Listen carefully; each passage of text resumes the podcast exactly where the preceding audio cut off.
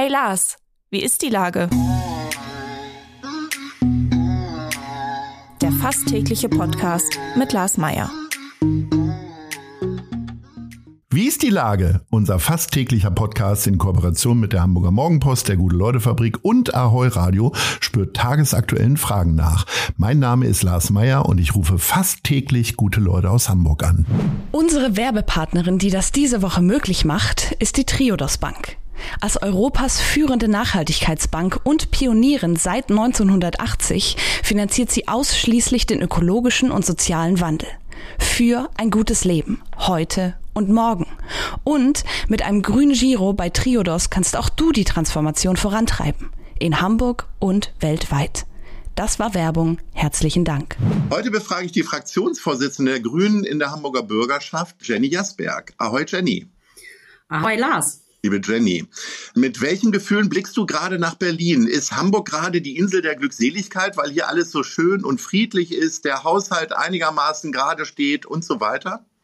Ich glaube, ich blicke gerade weder nach Berlin noch innerhalb Hamburgs um mich herum mit äh, ganz besonderen Glücksgefühlen, sondern ich muss ehrlicherweise gestehen, dass mir die aktuelle Lage aus sehr vielen Gründen sehr große Sorgen bereitet. Ähm, und ich glaube, dass alle, die im Moment in politischer Verantwortung sind, ähm, wahrscheinlich einen Großteil dieser Sorgen tragen, zumindest die demokratischen Akteure in der Gesellschaft. Und ähm, deswegen bin ich da mal ganz skeptisch, ob wir hier im Land der Glückseligen sind, sondern auch uns treffen die Entwicklungen in Berlin, aber auch die globalen Entwicklungen ähm, sehr hart. Und ähm, auch wir werden viele Herausforderungen haben, die wir meistern müssen, um damit umzugehen. Ich kriege als Unbeteiligter manchmal den Eindruck, dass äh, wenn Politiker erstmal an der Spitze einer Organisation sind, egal eines Ministeriums oder wie auch immer, äh, irgendwann ihren, ihren Logikanteil verlieren oder aber auch so ein bisschen der Bezug zur Basis, das wurde ja früher schon immer wieder vorgeworfen. Ähm, ist das ist das etwas, wo man sich selber auch vor schützen muss, wenn man Fraktionsvorsitzende ist, oder ist meine Beobachtung völlig verkehrt? Nee, ich glaube, äh, deine Beobachtung ist natürlich total richtig. Also ich kann zumindest für mich persönlich sagen, dass ich ähm, mir Mühe gebe, ähm, diese Bodenhaftung, auf die du da abzielst, nicht zu verlieren. Aber ich verstehe auch und ähm, kenne das leider auch aus der Erfahrung mit äh, Menschen, die ich irgendwie in den, in den vielen Jahren, in denen ich in der Politik bin, ähm, begleitet habe oder die ich gesehen habe. Also ich glaube, das Problem ist, wenn man den ganzen Tag politisch hauptberuflich aktiv ist, dann ähm, umgibt man sich ja in der Regel mit Leuten, die man sich ähm, nicht aus privaten, persönlichen Gründen ausgesucht hat, sondern ne, da versucht man ja irgendwie gemeinsame Linien zu finden und ähm, bekommt natürlich auch viel Rückmeldungen, ähm, die man dann, sag ich mal, auch irgendwie positiv wahrnimmt. Leute loben ein oder Leute umgarnen ein, häufig ja auch aus Lobbyismusgründen. Ähm, das ist aber ja nicht identisch mit einem persönlichen Feedback zu dem eigenen Verhalten zum Beispiel. Und wenn man, ähm, ich merke das selber, ähm, wenn ich dann versuche, zum Beispiel mit äh, Freundinnen aus der Vergangenheit, also aus einem nicht politischen Leben Zeit zu verbringen, dann kostet es mich einfach auch wirklich viel Energien, solche Termine stattfinden zu lassen. Ne? Also weil natürlich ist immer irgendwas gerade sehr akut wichtig und man muss sich gerade akut um irgendwas kümmern.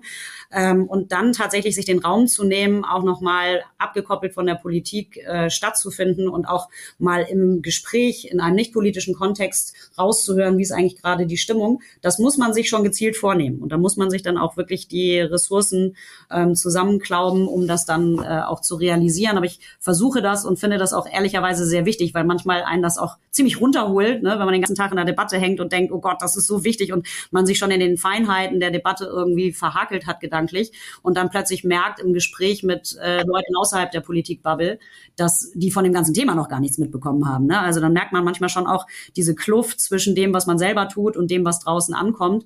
Und äh, das, ich glaube, das ist sehr, sehr wichtig, aber es ist halt auch eine Herausforderung, wenn man hauptberuflich beruflich Politik macht. Jetzt beobachten wir ja seit Wochen und Monaten schon diese Dissonanzen, die es in der Berliner Koalition gibt. Ähm, strahlt das irgendwie halt auch auf äh, die, die, Grünen und die SPD? Die FDP ist nun nicht in der Regierungsverantwortung hier in Hamburg. Strahlt das auch auf eure Arbeit ab, dass ihr dann euch vielleicht auch zankt, was die Großen da so anstellen oder färbt euch das gar nicht ein?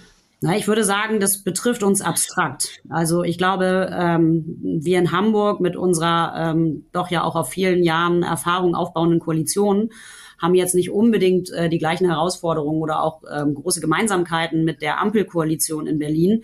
Aber die großen Linien, die dort diskutiert werden, ähm, die betreffen uns ja zum Teil dann einfach auch im politischen Doing. Guckt man jetzt auf die Haushaltssituation, aber ähm, auch von der Stimmung der Öffentlichkeit kriegen wir natürlich einiges ab. Ich habe jetzt lustigerweise heute Morgen gedacht, also dass bei all den Schwierigkeiten ich doch in der aktuellen Dynamik wahrnehme, dass Rot und Grün ne, im Moment doch eine stabile Linie auch in der Gesellschaft bilden. Also sei es einmal sich gegenüber ähm, den rechten Dynamiken und auch der, der Zunahme ähm, an, an Stimmen bei der AfD. Also wer sich da klar positioniert, das ist Rot-Grün. So, ne? Und da gibt's, äh, glaube ich, auch eine echte Brandmauer im Gegensatz zu dem, was wir ähm, viel, an vielen Orten ähm, bei der CDU erleben. Und auf der anderen Seite auch, was jetzt ja gerade in dieser doch sehr schwierigen Phase mit Blick auf die äh, Haushaltslage gefordert wird von Konservativen, nämlich die äh, Sozialleistungen anzufassen. Da sind ja Rote und Grüne in der Regierung die stabilen Kräfte, die sich dagegen stemmen. Und ich habe ein bisschen das Gefühl, dass wir diese großen Gemeinsamkeiten bei den großen Linien ähm, naja, einmal hier sowieso leben in Hamburg, aber dass uns das wahrscheinlich auch bei all dem, was auf uns zukommt, nochmal eher verbinden wird. Du hast vor kurzem ein klares Statement gegen Antisemitismus gesetzt in einer Rede in der Bürgerschaft. Wie viel Mut brauchst du dazu, so eine klare Kante irgendwie zu zeigen?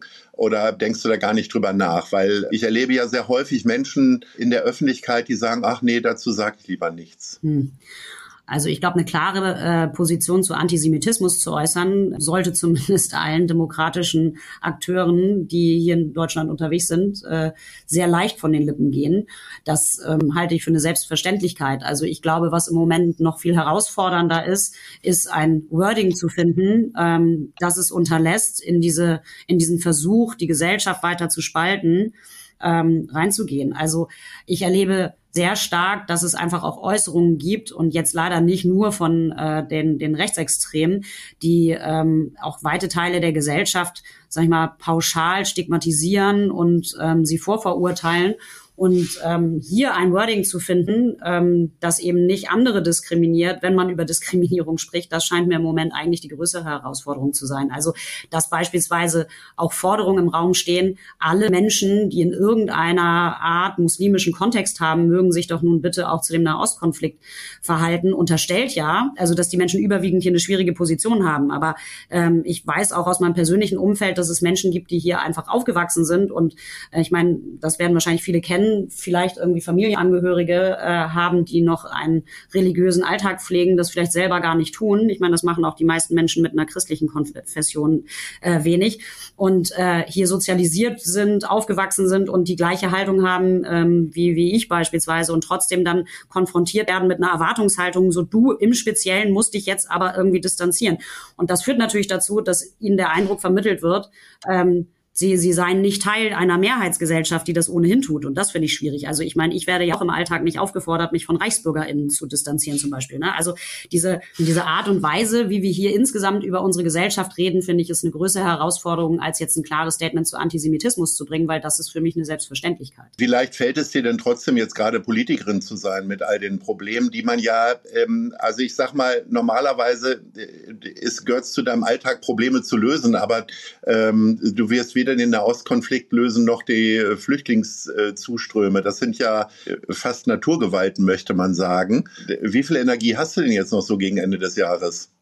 Ich glaube, wenn ich keine Energie hätte, dann äh, wäre Politik nicht der richtige Beruf für mich. Aber ich will zumindest ehrlich sein. Also ähm, aktuell Politik zu machen, ist auf jeden Fall eine große Herausforderung. Denn ähm, ich neige grundsätzlich zu sehr viel Optimismus und ich habe auch in den vergangenen Jahren immer wieder auch ähm, versucht, dafür zu streiten, gesellschaftliche Mehrheiten zu gewinnen, die sich dafür einsetzen, eine lebenswerte Zukunft zu gestalten. Und all das, was gerade passiert, ähm, führt schon auch viel dazu, dass man sich selber davor bewahren muss, nicht fatalistisch zu werden. Also ich finde, auf der einen Seite haben wir globale Entwicklung und auch so viel Leid. Also unabhängig jetzt von der Rolle, die ich gesellschaftlich habe, finde ich es wahnsinnig schwer und das geht wahrscheinlich den meisten Menschen dieser Gesellschaft so, ähm, mit dem Leid, mit dem wir konfrontiert sind in der Welt, überhaupt umzugehen. Also wir haben jetzt aktuell, ähm, und ich, ich, es ist ja auch logisch, dass man teilweise das im Alltag verdrängt, wenn man es einfach auch psychisch, glaube ich, nicht leisten kann, sich die ganze Zeit damit zu beschäftigen. Aber ähm, wir haben diese fürchterliche Situation im Nahen Osten, in der wahnsinnig viele Menschen unfassbares Leid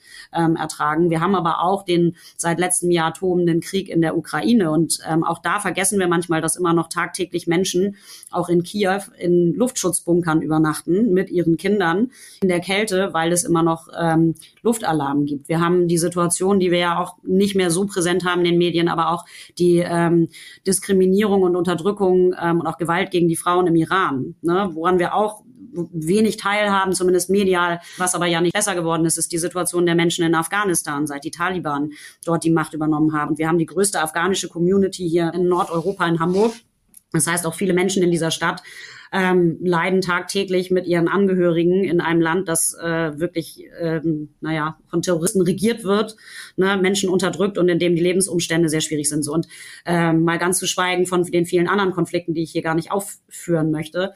Ähm, das ist was, was finde ich grundsätzlich schwer zu handeln ist, völlig unabhängig von der Berufung ähm, und wo wir jeden Tag gefordert sind, auch unsere eigene Menschlichkeit ähm, da irgendwie noch äh, unterzubringen. Und ich finde, wenn man Politik macht und vor allen Dingen, wenn man grüne Politik macht, dann ähm, ist es manchmal wirklich schon zum Haare raufen, muss man sagen, weil ähm, gerade jetzt gestern Nacht hatte ich noch äh, irgendwie die Nachtnachrichten angemacht und da kam ein kurzer Bericht ähm, von einem Reporter, der jetzt auf diesem auf der Antarktis steht und berichtete, dass der Weltuntergangsgletscher, der offensichtlich schon länger so heißt, weil wenn er weg ist, ähm, doch Szenarien in der Welt eintreten, die schwierig sind und der zu den sogenannten äh, Kipppunkten gehört, dass der jetzt Risse hat und schmilzt. So, und ich finde so eine Nachricht so im Alltag, ne? Du guckst das und denkst, ach so, Weltuntergangsgletscher schmilzt. So, und heute Morgen war ich dann ähm, auf einer Veranstaltung in der es dann wieder hauptsächlich um Parkplätze ging, so wo wir über die Zukunft äh, Bergedorfs gesprochen haben. So und das ist dann finde ich manchmal einfach irgendwie auch äh, schwer zu sortieren, diese großen globalen Herausforderungen, die wir meistern wollen. Und gleichzeitig verliert man sich dann wieder in der Besitzstandswahrung im Klein-Klein vor Ort. Und das haben wir an so vielen Stellen. Und was mir persönlich noch mal ganz besonders große Sorgen macht und da sind wir einfach noch nicht so aufgestellt, wie wir sein sollten, weil wir immer noch so tun, als wäre das irgendwie abstrakt. Wir werden nächstes Jahr eine Situation haben, in der Rechtsextremisten, ne, also verfassungsrechtlich eingestufte Rechtsextremisten, wahrscheinlich die stärkste Kraft in einem deutschen Bundesland werden. Ähm, mit Björn Höcke, den man offiziell als Nazi bezeichnen kann, an der Spitze. Und ähm, das heißt, da kann auch niemand mehr sagen, ja, die Leute machen Protestwahl dies und das, sondern ne, wir haben offensichtlich gesellschaftliche Gruppen, die bereit sind, äh, so etwas zuzulassen. Und das, finde ich, ist einfach, das übersteigt so ein bisschen meine, meine Vorstellungskraft. Gleichzeitig versuche ich mich dann wieder zu motivieren und zu sehen, Polen oder auch Spanien, da ist es ja durchaus gelungen, dass jetzt äh, da auch mal ein Bruch kam mit diesem Rechtspopulismus. Also insofern, man darf die Hoffnung nicht aufgeben, aber es sind wirklich sehr, sehr schwierige Zeiten, muss man sagen. Wahrlich keine schönen Voraussetzungen, deinen Job zu machen und äh, trotzdem müssen wir jetzt zu unserer Kategorie. Nice oder Scheiß? Was läuft aktuell gut oder schlecht in der Stadt? Ich hoffe, du hast ja ein Nice rausgesucht. Ja, tatsächlich habe ich das gemacht, weil, wie gesagt, ich glaube, es läuft genug schlecht in der Welt und da ich da selber auch versuche, meinen Optimismus zu pflegen, finde ich, unter Nice fällt ganz klar, dass jetzt die Weihnachtsmärkte in Hamburg eröffnen und dass wir ähm, eine schöne Zeit haben können in einem bunten Lichtermeer bei sehr schönen Gerüchen und auch die Möglichkeit haben, dass Menschen zur Ruhe kommen, miteinander in Austausch kommen. Und häufig ist es ja auch eine Zeit vermeintlich der Besinnlichkeit, aber zumindest eine Zeit, in der Menschen auch ihre Mitmenschlichkeit doch noch mal stärker ähm, zum Thema machen. Und äh, das stimmt mich sehr optimistisch und ich glaube, das ist auch in dieser tristen Jahreszeit dann etwas, was uns alle aus unserem Loch rausholen kann. Darauf eine gebrannte Mandel. Liebe Jenny, ich wünsche dir weiterhin ein gutes Händchen für all das, was äh, dir noch an Aufgaben bevorsteht und sage Ahoi. Ahoi. Dieser Podcast wird präsentiert von der Gute-Leute-Fabrik, der Hamburger Morgenpost und Ahoi Radio.